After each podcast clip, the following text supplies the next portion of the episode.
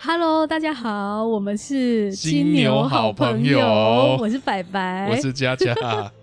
呃，这个是我们第一次的录音，录音，对，所以这个千呼万唤始出来，对，我们讲了很久了，对对对对对。不过我觉得我们还是算有行动力，因为我们还是录了，对对。那。第一次总是有点这个手忙脚乱，我们也是一直在思考说这个要要聊哪一些内容。对，那我觉得毕竟第一集，所以我就想说，哎，大家彼此互相了解一下。对，了解我们。对，了解我们。对，我我第一个想问就是，那个白白是哪个白哪个白，还是白白就是白色的白？哦，拜拜，对对对对，因为当时就是，诶，我记得就是差不多，呃，我在民意代表服务处上班的时候，然后那时候就是有一天，我们老板娘她就叫我说，诶，我们有一个客户啊，然后他就是，他就说，哎，他他的问题比较多，所以我觉得你你对这个保养品的部分比较专业，所以他就说，哎，那你你去就是服务他这样子，然后就说，哦，好好好，那那那个。那个对象他们是在警察局上班，对，于是我就想说，哎，就去保养品，对对对的问题，所以是女女警吗？对，女警，女警，女警。那我觉得一方面他可能也是，我觉得就是说，可能也是想说跟我们老板娘就是保持一个就是社交的关系啊，可以跟老板娘买个东西，那这样子他也可以觉得说，哎，就是这个跟这个他的先生表示说，哎，我跟你老婆就是也有就是在。就是接洽这样子，呃、对对对对，那于是我就去了嘛，那去了，他们就是在警察局上班这样子，然后很多呃在聊聊聊聊啊，就是解答他的这个保养品的问题这样子。那因为他们可能平常也很忙，然后他问你叫什么名字，然后可能很多次之后，他就觉得说，哎、欸，我觉得你长得很像那个电视上那个白白耶。我当时有一个模特叫白新慧哦，对。所以大家透过 Podcast 就知道，现在站在我前面在录音的是 白星会等级的。其实只是眼睛大，我觉得就是可能只是皮肤白，然后眼睛大，然后他可能我觉得就是说，对很多就是在社会上上班的人来讲，就是说有时候你要记住他的名字或者是什么，我觉得可能他会觉得有点麻烦，所以他们可能会觉得说啊，你你你长得像谁？你长得像谁？对对对对对，所以当时他就觉得说，哎，我觉得你长得像白白哦，然后他就一直叫我白白白白，所以他们整个办公室都叫我白白。大家都知道白新会要来啊，但是身高可能是白新会少四十之类的，会不会？我们白新会也是有分 size 的，对对。对，所以所以后来就是哦，他们就叫我白白白白，可能他们也觉得说，哎，这样我不用花头脑记你的名字啊。其实记记名字真的很不简单的，我常常会那个人的脸会记得住，脸盲，然后名字我也记得住，但是那个名字跟脸我会对不起来，哦、就会常常很尴尬。人的脸，哎、欸，我我是属于那种就是有脸盲的那一种，对对。其实我觉得应该不少人都有这个问题。对，我前一阵子也是听到有一个。他是一个政治人物，呃啊，因为因为呃那时候就遇认识这群就是警察界的朋友嘛，那他们就是有人会服务，就是说他们会调动，所以当时就是有一个他就是服务在台中市政府，对，那可能就是服务过很多历任的市长，那他我有听他讲说，就是某一任市长他就是一位脸盲，他就是他真的记不住。对，他必须要靠，就是他旁边的助理帮他提醒。那他也有说，就是也有几位就是那一种，可能他才看过你一次而已。他下一次碰到你，他都会说：“哎，你女儿已经上高中了吧？”对，所以我就觉得说，每个就是可能民意代表啊，他们的特质也蛮不一样的。对对对对对。哦，那我觉得那身边有没有一个好助理，真的。就很像那个穿着 Prada 的恶魔。对，要就是如果他旁边那个助理没有办法帮他把这件事情给补足，我觉得他那个政治生涯应该会蛮辛苦的。对对对。对啊，不然你要遇到每天要遇到那么多人，然后毕竟我呃，一群人去认识一个人是轻松的，嗯、我们可能记一个一个名字、一张脸。对。可是对那个人而言，他可能要去要去认识这些选民啊，要做服务什么，他要认那么多的人，每个都希望说：“哎呀，你还记不记得我、啊？”我最怕被问到这种。一定会说：“记得啊，记得啊。” 你还好吗？对。好久不见。对对对对对。真的，那就那就很麻烦了。对，哎，说讲到这个脸盲，然后他他当时其实也有提到说，就是脸盲的这位，其实他的名字里面有一个佳佳的佳，哎，那那那为什么你你叫佳佳？我那个时候在念书的时候，大学同学。新生刚进去，然后大家就互相自我介绍。对，然后然后第一个好像叫露露，然后第二个露露隔壁班的班代叫娜娜。嗯，然后哎那我白白应该要是你隔壁隔壁班，隔壁隔壁班。对，然后到我的时候，我就讲啊，我就我就是那个时候临时就取了名字叫做佳佳，因为我的名字里面有一个字跟这个音很像。啊、对，那从那个时候，同学就这样一直叫我到现在。哦、哇，对，大学同学看到我还是会叫我佳佳。很酷哎、欸，对啊，对。那白白，我们之我们其实，在刚刚录音之前有聊到一趴，就是呃，你也喜欢做菜，因为其实我认识你有好一段时间，对但是我居然一直以来都不知道，其实你喜欢做菜这件事情。对对对对对，呃，我喜欢做菜是大概也是从就是我在高雄，对，当时就是我住在高雄一阵子，对，那那时候就是说，嗯。可能也会想台中吧，那我就发现说，哎、欸，高雄的食物真的跟台中都不一样。我觉得很有趣，你看台湾其实也没有很大，对，可是光台中跟高雄吃的东西的，对对对对对，风格就不一样。呃，年轻的时候在台北上过班，那台北的食物就是也跟台中不太一样。对，那那时候是因为就是可能也在高雄住一段时间，那就会觉得说特别想家。然后也会想要吃妈妈做的东西，可是又不是说常常能够回去，那怎么办？我记得那时候就是我会想要去研究去做菜这件事情。一开始我做菜只是就是例行公事嘛，每每每天晚上例行公事就煮一个晚餐这样。那我都觉得说就是只要不要太难吃，然后不要太难煮。那然后摆盘漂亮一点的话，我觉得就 OK 了，就就就 OK。那到我觉得就是为什么我会特别想要就是啊、呃、研究煮菜这件事情，就是因为我真的很想要吃牛肉面。嗯，这个有没有一个关键是妈妈煮的牛肉面？哎、欸，其实我妈不会煮牛肉面、欸，还是台中的牛肉面？台中的牛肉面，因为我后来发现高雄的牛肉面。就是去吃了好多间，然后都是他们高雄就是好有名的牛肉面，比如说有这个以前这个马前总统太太很喜欢吃的一间牛肉面叫原香牛肉面，然后就去吃，我就发现哎，它是好吃的，可是就不是我想吃的那个味道。对，然后好多间啊，还有什么呃，在盐城区也有很有名的，但我就觉得说那个始终不是我想吃的那个味道。对对对，那有一天我就是看，我们现在不是常常都会看到 YouTube 会有很多做菜的节目或者是什么？对啊，对对对。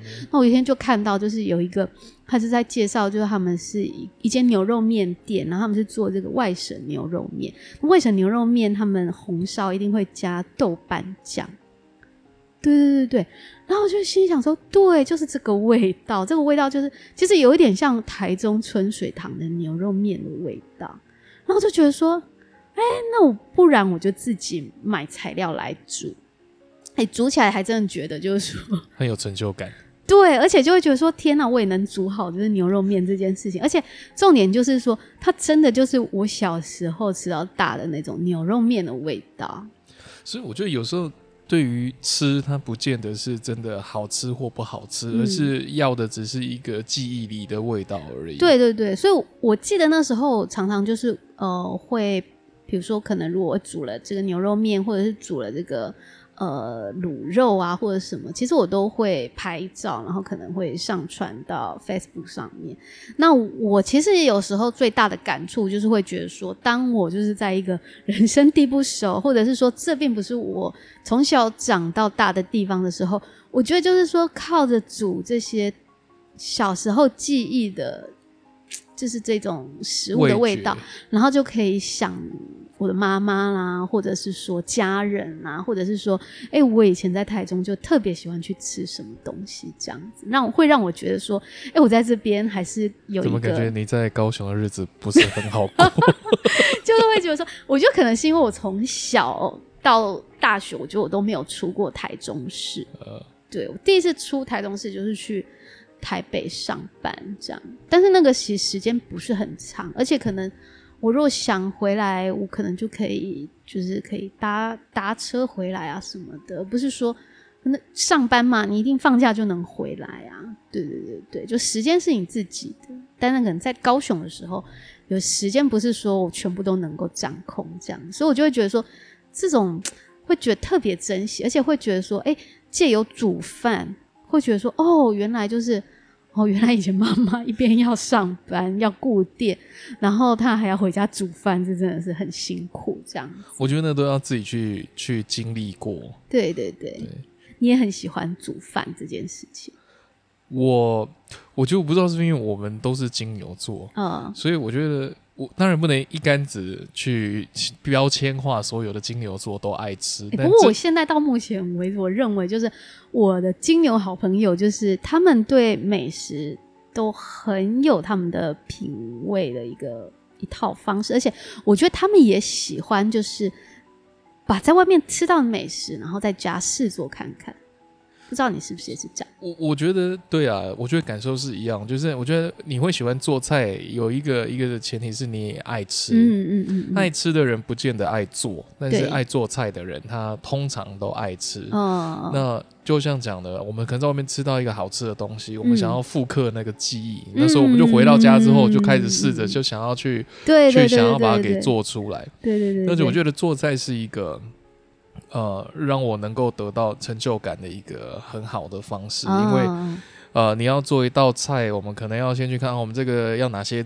材料啊，嗯、你要你要去菜市场买啊，买回来之后，你还有做，你要要洗、要切、要准备，嗯、然后全部弄好之后，就好像那个演员前面都 setting 好了，然后那个一盘一盘的把你的配料对，然后都在那个舞台后方都 stand by，然后等到你锅子一放好，火一开，哇，就开始全部都要按照这个本来排练好的流程，这样一步一步一步，嗯、哪个该下，哪个后面要要拿下过油什么，然后最后一个成。品出来，嗯，自己的小孩总是可爱、漂亮又天真的嘛，对不对？所以自己炒出来的菜总是对于自己而言就是有那种成就感，而且这种成就感是可以跟身边的人一起分享的。嗯，对啊。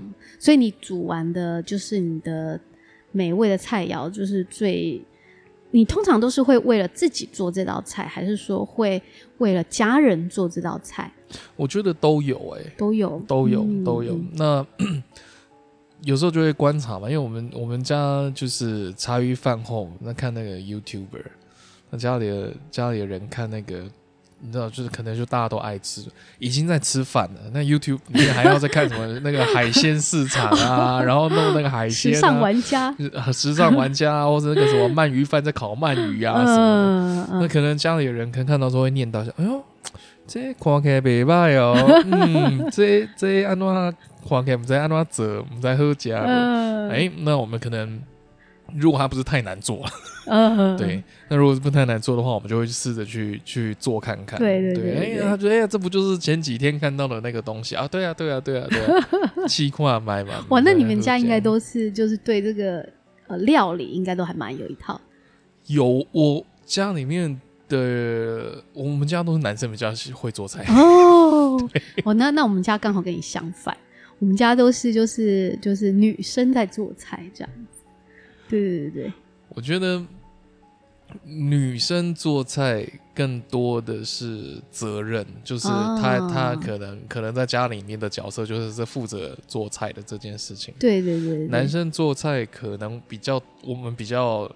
我们比较幸运一点，我们可能男生做菜比较多是在真的是兴趣，嗯，去享受这个过程。对，因为喜欢做，但也不会每天做啊。哦、做菜其实很累。对对对，因为我记得有我有个金牛座的好朋友，就是他也很喜欢做菜，但是我后来我发现，就是说他做菜的时候，就比如说他今天可能工作压力特别的大，然后他可能就是早早回家，然后他就会说。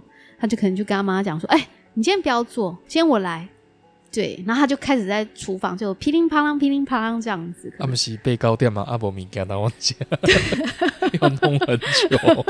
但是就是感觉就是说，呃，从他身上给我的感觉，我觉得就是说，做菜可能对他来讲，除了说享受这个煮出来的这个美味菜肴之外，我觉得还有更多是，呃，煮饭的过程当中，可能可以带给他一种就是压力的疏解吧。嗯，对。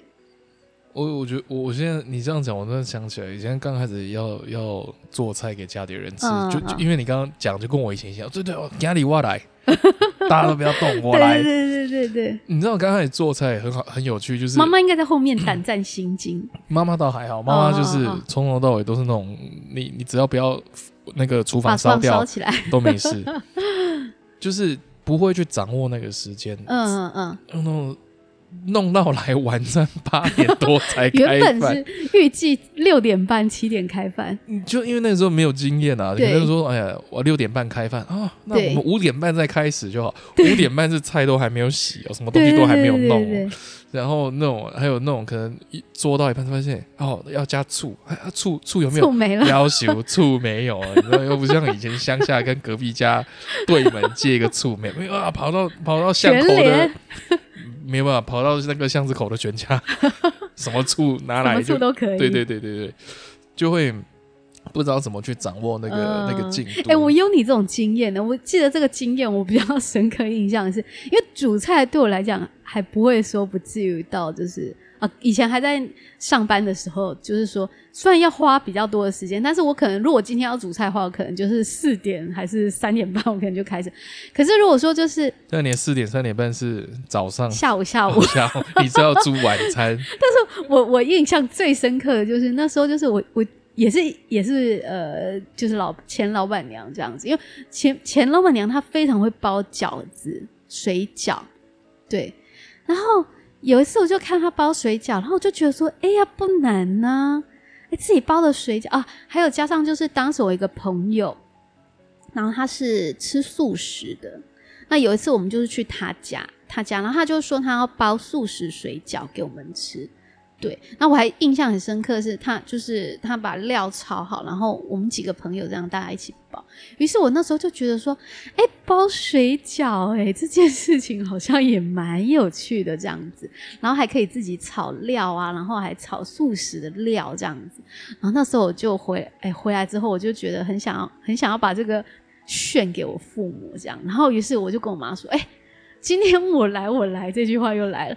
我来，我来，我我来，我们来包这个素食水饺给你们吃，这样子。嗯、然后，于是我就早上就赶快去菜市场买水饺皮啊，买一些塑料啊，回来就准备这样子。那我印象很深刻的是，嗯，到我就是开始包，记得是中午的时候，十二点左右开始包，然后记得就是包到来刚刚好，哎，可以煮晚餐了。你们是包几百颗，还是算千颗？也没有，就是只有包，就是一个一个托盘，就是那一种，就是不锈钢托盘这样。你们是每一个都像艺术品一样的讲究。因为后来发现说，哎、欸，这真的不是，就是真的是需要这个长时间的练习吧。我觉得包水饺，我们我们我以前在外婆家或多或少都有那种感觉。我你讲到这，我让我想到另外一个，就是端午节的时候包粽子。嗯嗯嗯。以前小时候就是。外婆在包粽子，嗯、那外婆说：“伊那郎卖底下来插，就叫我们就是离他远一点，不要在那边玩。”对对对对。好了，那外婆也年纪大了，然后我们也想要再所谓的重温一下那个时候的感觉。嗯。OK，然后就说：“好，我们要来包粽子。”嗯嗯。那我妈其实也没有包过几次粽子哦，哦，那可能久了，大家可能忘记过去的痛苦。你下次可以打赏我妈，因为我妈以前卖过粽子。我我觉得粽粽子它要前置准备的东西更多，然后对对对，那个包粽子那个梅梅嘎嘎，那个比包水饺更难。就是我到现在可能还不太会绑那个粽子，你知道那种职业的，真的看到那种真的是技术活，对，而且没有没有绑紧，可能在蒸还是煮的过程当中，那个米就掉光光。对，你不知道你在煮粽子还是在煮粥，你知道吗？这料就会跑出来，爆炸。对。嗯，弄了大概一次之后，大概不会，就是再也不会有人提出来说我们要不要再来绑。而且我觉得就是包粽子真的前置作业很多哎、欸，就光什么连包粽子的叶子都要洗，对，对不对？而且你那个我们就不是专业，不会抓那个料，因为弄一弄，然后就可能那个好，你叶子弄完了，对，料还一堆。那那怎么办？可能一个礼拜都吃卤肉配菜包。对，那那那你你你讲就是可能有些东西是有些料突然就多很多了，嗯，或是那个或是那个米还很多。那、啊、那个菜包我是没有，那你知道自己知道做减配版的、低配版的，就里面只有米，什么都没有。对对对，所以我觉得煮饭就真的，除了你就是时间的拿捏很重要之外，还有我觉得就是食材的分量。哎，因为因为你讲到这个，我就想到就是，我记得以前就是我们家花店有一个员工，那他就是有一天他就是。然后员工因为当时员工比较少嘛，所以就是说员工就是也是跟我们感情很好。那那个小姐她那天她就提出说，呃，她要煮那个酸辣汤给我们喝。对对对对。然后 那时候我妈就心里就想说，哦，喝啊喝啊，就是人家好意要煮给我们大家喝，那我们当然都说好这样子。那我记得就是当时我们家是四个人，然后加上如果再加上。那那一位员工小姐的话，其实也才五个人。对，那我记得印象深刻是，我那天下班的时候回来，我看到那一锅酸辣汤，差不多可以二十个人喝吧。感觉像那个土地公做那个拜拜给大家吃那种。对对对，因为我觉得就是说，只要是你不常煮饭的人，其实你都很难去抓准这个分量。你只会就是比如说哦，比如说我们煮酸辣汤嘛，主要的就是食材可能就是一些红萝卜丝啊、木耳丝啊，或者是呃，把这个豆腐也切成长条状啊，或者是猪血这一些。那可能我觉得当时那个员工他其实也。也不是天天都在煮饭这样，所以那个分量我觉得它很难抓。那我就发现说，很多人第一次在煮这个酸辣汤的的问题上面，就是越煮越大锅，越煮越大锅，因为就发现说事情渐渐的一发不可收拾。对，因为我们知道煮酸辣汤的就是一个这流程，大概就是我们先把这些食材都切丝哦，肉丝也是丝状的，那就把它先用锅子爆香，好、哦、炒了半生熟了。那再放到滚水里面滚，那最后可能才是加调味料，然后甚至勾芡这样子。那我觉得就是，如果你不是常常煮的时候，你可能哎，今天你切了这些料，然后你炒好了，你丢下去，你就发现说，哎呀，水太少了，于是你可能就会在水太少，没有办法淹过你的料，对，于是你就再加水，后来加了之后又发现说，哎，好像就是又太稀了。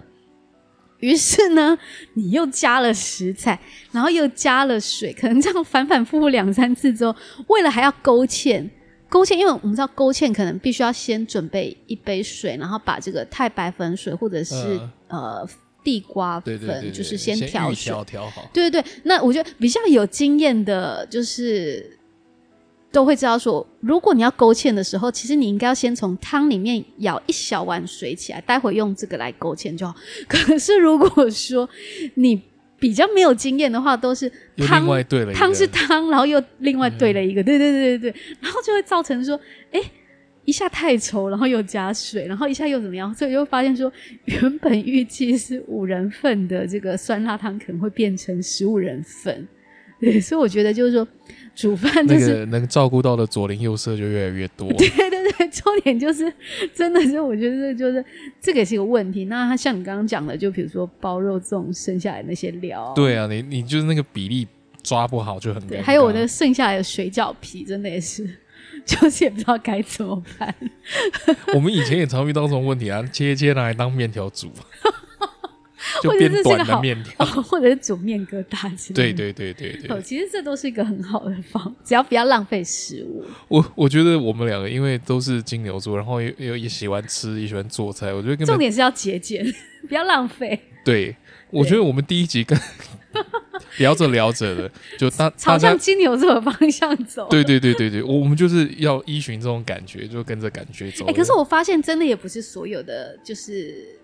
我觉得真的不是不一定是金牛座啦，对，因为我因为我发现说，就是也有金牛座的朋友，就是他可能连煮碗泡面都是一个问题，那他对美食，我觉得也不是这么。没有啊，金牛座金牛座也百百种啊，有各种各式各样养百百金牛座。对。对对对对，那我们我觉得我们节目干脆换成金牛座好朋友。哎，对啊，我们可以我们可以以后就叫做金牛座好朋友。对，来上节目的都只可以是金牛座，或者是跟金牛座有关。我觉得，我觉得就是节目可以以金牛座的角度去认识这个世界。对对对，那个 金牛座的伙伴们，我们终于有一个为我们金牛座发声的地方了。我们不是讲星座，我们不用去替其他十一个星座讲什么，我们就是以我们金牛座为原型就对。而且你刚刚讲说，比如说，就是可能水饺到最后还可以切成面煮，然后我就会想到说，如果酸辣汤，比如说酸辣汤没吃完，可能今天是喝酸辣汤，明天是吃酸辣汤面。第三天可能酸辣汤浇，硬要把那些酸辣汤就是。你确定不会因为这样，然后看到那个员工脸就有点酸辣酸辣的表情，就看到他就啊，就是因为丢你啊，那那应该加酸辣米，应该加贵嘞。让我印象深刻是那个员工也很开，他可能也觉得这实在是太大锅，因为我记得好像隔天我就没有看到那锅酸辣汤，因为他好像就是有带回家。对，可能也觉得蛮不好意思，因为可能 那个汤单纯就是大锅，也不太酸辣，跟那个醋又加的不够。对对对，可能哎，醋加太多的话，勾芡又吸掉啦。所以又要再加勾芡了，所以就是这就是为什么一个五五人份变十五人份的故事。对对对对对对对，真的，我觉得是。那除了就是比如说我们刚刚讲到就是说呃食材的准备啦，哎不时间啦，时间的、呃、时间的拿捏啦，然后食材的 准备。那你觉得就是煮饭的话还有什么？就是你遇过就是比较有趣的事情或者是怎么样？有趣的事情哦，我我。做菜是会习惯先把环境都打理好，uh. 所以我希望我的工作区是干干净净。哇，那你就会走江正城路线。呃，我我应该可以多跟他、欸、再多跟他学习。江振家。然后我是那种，我有时候会走偏。欸、我切东西就发现，哎、欸，这个刀子钝钝的不好用。开始来磨刀，对，我就开始来磨刀，然后花了三十分钟。可是磨刀磨刀又不知道该怎么，就磨刀刚开始磨不会磨，然后开始现在很方便的 YouTube 就在那啊，磨刀器缺缺，缺工具啊，我没有那个磨刀石啊。对，本来想说要做菜的，我就跑去旁边虾皮开始点，我要买一双磨刀石。我家的磨刀石快要比我家的刀子还多。哎、欸，可是那不是九十九元就可以用很久？呃，九十九元那个是很粗的磨刀石，哦、对，就是它两个两，它一边磨粗的，一边磨细的。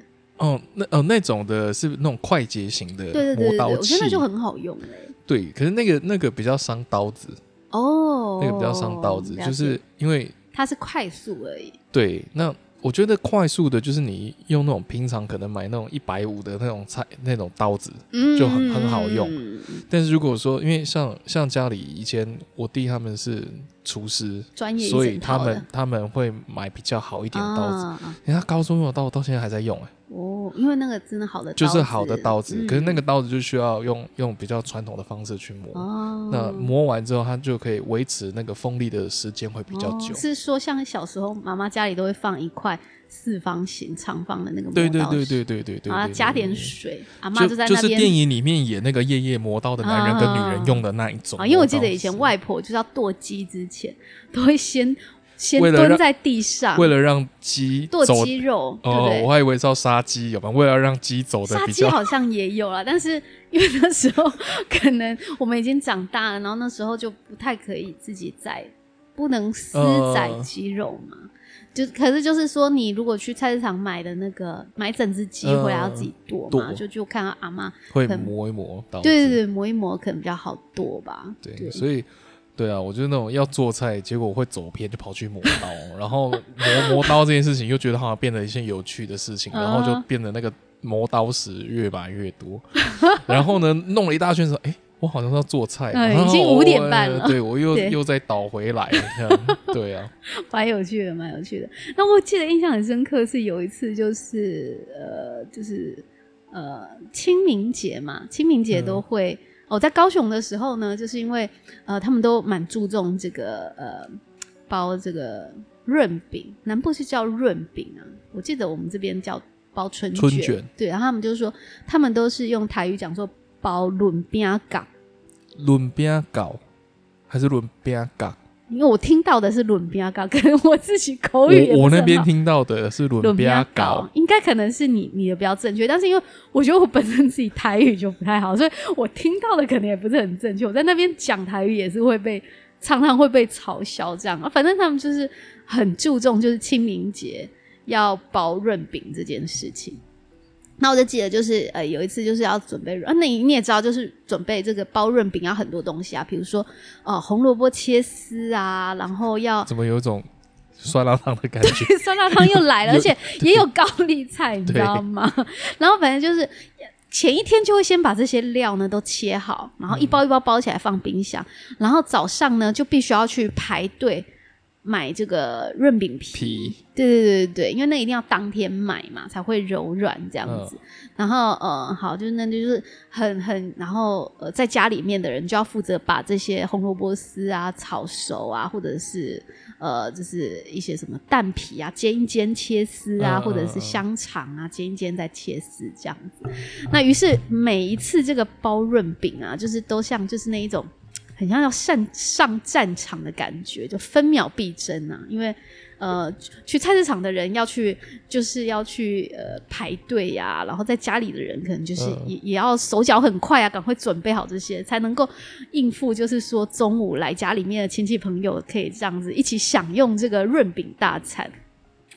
那于是那一天我就记得印象很深刻，就是呃，那包润饼啊，就是最重要的的的，的一个。配料就是花生粉，然后还要加糖粉嘛，对不对？所以要先去市场买花生粉，然后一包是糖粉。就在传统市场，他们都是用那种塑胶袋啊，你可能买一包十块、二十块这样子。他那个不是不是已经拌好的？没有没有，它都是没有拌的，你就回来你自己拌。比如说你你喜欢吃糖粉，像南部他们喜欢糖粉多一点，他们就会。呃，比如说配他们比例，对对对对对，对对对对对，然后就是调配的时候，他们就会看颜色这样子。那那天我印象很深刻，就是说哦，就是反正就是很赶嘛，就是赶着就是要让大家赶快享用这样子。那于是啊，呃，这个花生粉跟这个糖粉就倒下去。于是呃，这个女主人她就跟我讲说，哎哎，白白，快点把那个就是混合。然后我们就可以来包喽，这样子。我说好好好，我来。他就丢了一包白色的粉给我，然后还有一包是花生粉，对，黄色就是花生粉。好，然后就他一比一比例嘛，对不对？然后混一混混一混。然后他们通常看这个混合比例就是看颜色。如果你喜欢像南部，我觉得他们比较喜欢偏甜，所以这个粉调起来就是会偏白一点点，就是花生粉比例比较少。哦，所以他们就会用眼睛去判断，哦，对，他说，哎，那这样子可以啦，好，那就开始就是包啦。于是这个女主人就开始就是拿就是润饼皮开始，哇，就是每一种配料都夹一点夹一点，尤其是他们南部的润饼一定要加炒面啊。啊，炒面，炒面，对对对，就是我们早餐在吃的那个炒面，润饼加炒面，对对对对对，我们在台中没有 没有看过这样子的搭配，对对对对，但那个是他们的，就是他们觉得，就如果这个润饼里面没有炒面的话，就是这就不是润饼了。好有趣，我第一次听到，可能没有加炒面就叫春卷吧。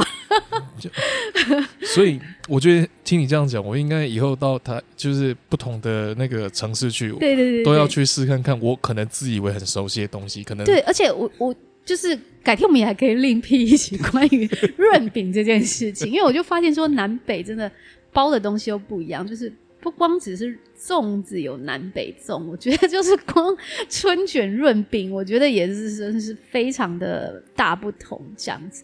那当天就是比较有趣的，就是这个女主人她就是赶着，就是说，哎，客人已经来啦，比如说亲戚啊，她的姐姐、妹妹、叔叔、伯伯、阿姨都来啦，于是她就要赶紧就是秀个一手，就是包，赶快包好，就是一卷春卷给他一个，呃，就是他妹妹来了这样子。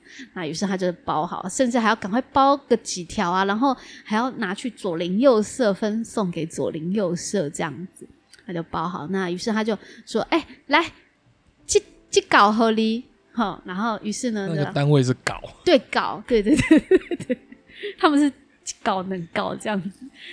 然后他就吃吃了，然后他就说：“安娜，我喝假不？”然后他就发现说：“哎、欸，好像他有有点面有难色。”为什么？但他就会觉得说。哎呀，我弄得这样子大粒瓜、细粒瓜，还跑去就是市场，就是排队买春春卷皮回来，还赶着要包给你。然后你怎么会没有露出很欣喜这样子？然后他吃完那一卷，他还说：“哎、欸，那个夹夹搞了。” 那个人脸更歪。他就说：“哦，蛋你啦，蛋你啦，那啦，我赶紧来啦，我赶紧来这样子。”对。后来他就觉得很纳闷啊，心里想说太不给我面子了，因为我觉得南部人其实他们非常好客，可是他们也会希望就是说，呃，他分享给你的东西你，你要有反应，对，你要很很好的反应这样子，对。后来就发现，他就想说，啊，是兄弟吗？还是不弟吗？哈，他心想说没关系，我自己来包。他就想说他自己，他他已经包给左邻右舍包好，他就想说啊。我也他他已经垂涎已久了，他就想说啊，我又为咖喱未来包搞，未来加这样。后来才发现说，他吃了一口，又吃了一口，他就发现说，嗯，味道有点怪怪，怎么这个糖粉好像不太甜？他心里想说，糖粉是不是要多加一点？这样，后来就发现，哎、欸，我早上买的那一包番薯粉了。所以他把番薯粉当糖粉加在里面。对，就是说可能他在拿的时候拿错，因为去传统市场买一些，就是比如说呃太白粉啊、花生粉啊，或者是那个袋子都长一样。对，因为在在菜市场可能你不需要买多，你只要买十块钱。可是我们可能去超市，可能一次买就是它。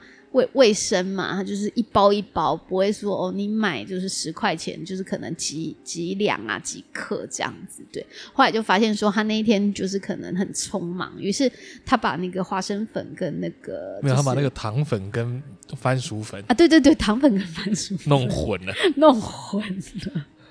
对，然后他心里想说啊，可是他刚刚已经拿了两卷去给亲戚朋友，然后他他心里还想说，嗯。他怎么没有回复说好吃或不好吃？这样，我都没有当场吐出来，已经很给面子了。嗯、对我，我后来心想说，他可能就是也没有在吃了吧。想说这一趴赶快过去，不要再延续那个润饼的话题 了。对对对，而且他他那时候还有打电话回来说很好吃这样子，所以所以那个女主人她心里也觉得说。这个好像他到底是真的吃还是没有真的吃？所以我觉得，你说有这种经验，就是要告诉大家，就是说，如果真的好吃，你真的还是要真心的跟人家讲。但是如果你真的觉得有什么问题的话，我觉得其实也不妨，就是可以说出来。你你讲到这个，我突然想到以前在去日本的时候遇到一个日本的朋友，然后他是他是台湾人，然后在日本工作。